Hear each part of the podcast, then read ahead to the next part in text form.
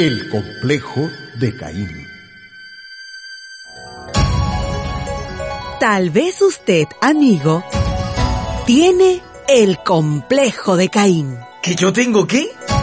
Tal vez usted, amiga, tiene el mismo complejo. El de Caín. ¿Yo?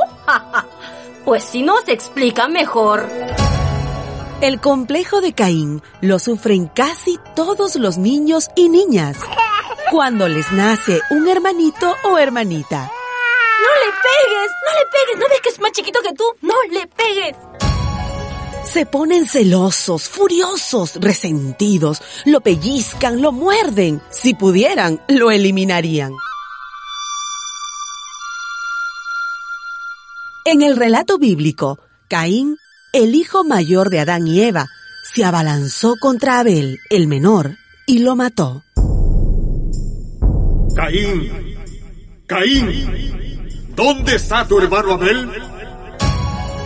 Los bebés no matan a sus hermanitos recién nacidos, pero los adultos sí eliminan a sus colegas.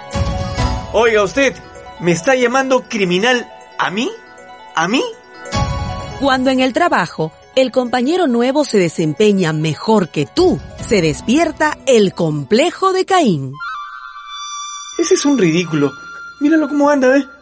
Además, me han contado que cuando se va del trabajo, se va corriendo. Cuando la compañera nueva es más inteligente y más preparada, se despierta el complejo de Caín. Se las quiere dar de muy, muy. Pero, ¿sabes lo que me han dicho? ¡Ay, que esa tipa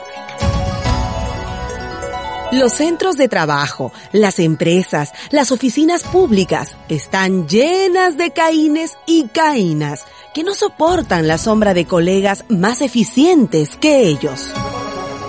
A ese creídazo ja, le damos el puntillazo. A esa creidilla le serruchamos la silla. Los celos profesionales no reflejan más que mediocridad. ¿Y tú, repites la historia de Caín?